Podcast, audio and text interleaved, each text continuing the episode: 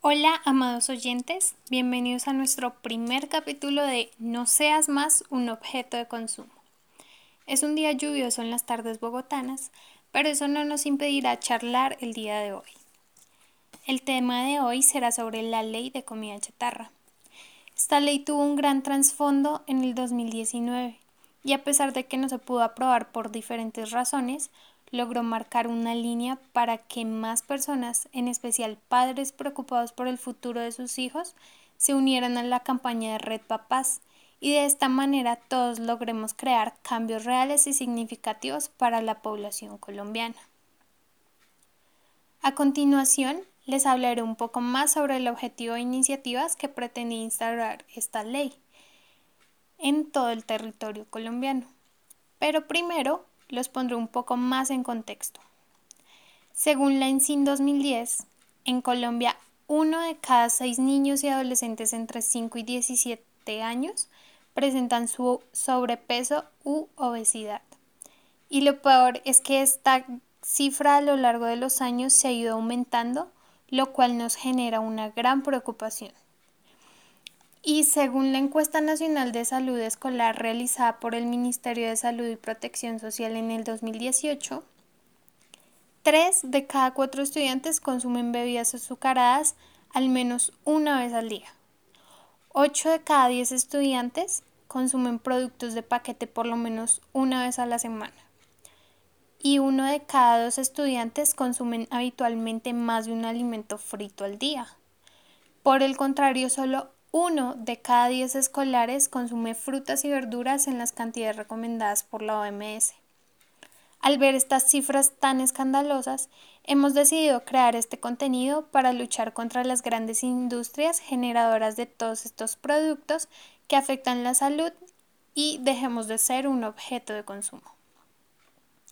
Bueno, primero que todo, la ley de comida chatarra comenzó cuando en octubre del 2018 llegó a la Cámara de Representantes.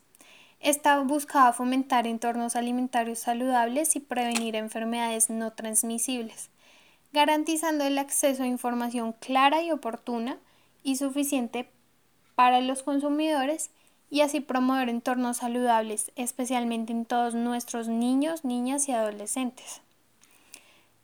Dentro de las acciones a tomar de esta ley se encontraban eh, las de diseñar herramientas pedagógicas orientadas para prevenir las enfermedades no transmisibles, tales como cartillas, páginas web, aplicaciones para dispositivos móviles, juegos didácticos, entre otros que contuvieran mensajes claros y contundentes que llegaran a nuestros menores.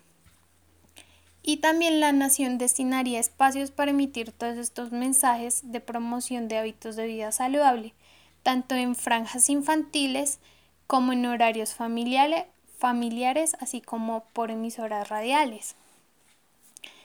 Eh, otra acción a tomar era la de regular productos comestibles y bebibles procesados y ultraprocesados, para el cual se propuso modificar el etiquetado de los productos, no solo en el reverso del empaque, sino que se incluiría un etiquetado frontal de advertencia. Para este tema, nuestra compañera Valentina nos explicará mejor en el próximo episodio. Además, regular y restringir la publicidad dirigida a niños, niñas y adolescentes de productos comestibles o bebibles que fueran desfavorables para su salud.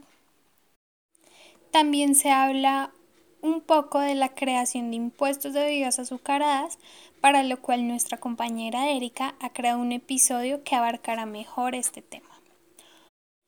Por último, estaba una de las grandes iniciativas que era la de restringir la distribución y comercialización de productos comestibles o bebibles ultraprocesados en entidades educativas, bibliotecas, instituciones de salud y cualquier espacio público y de recreación que tuviera una presencia frecuente de niños, niñas y adolescentes.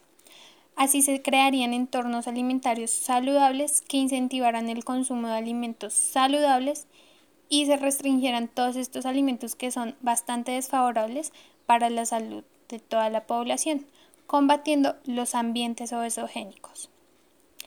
Lastimosamente esta ley no fue aprobada y se hundió en el Congreso debido a discusiones absurdas y con pocas bases para poder distraer y dispersar el objetivo principal que ésta tenía. Y lo más triste es al observar lo bien constituida que se encontraba esta ley, que en lo absoluto protegería la alimentación y salud de todos. Lo que actualmente muchos padres y educadores se preguntan es, ¿de qué nos sirve educar a nuestros niños si los medios y el entorno los corrompen y les dan ideas equívocas sobre lo que realmente es saludable?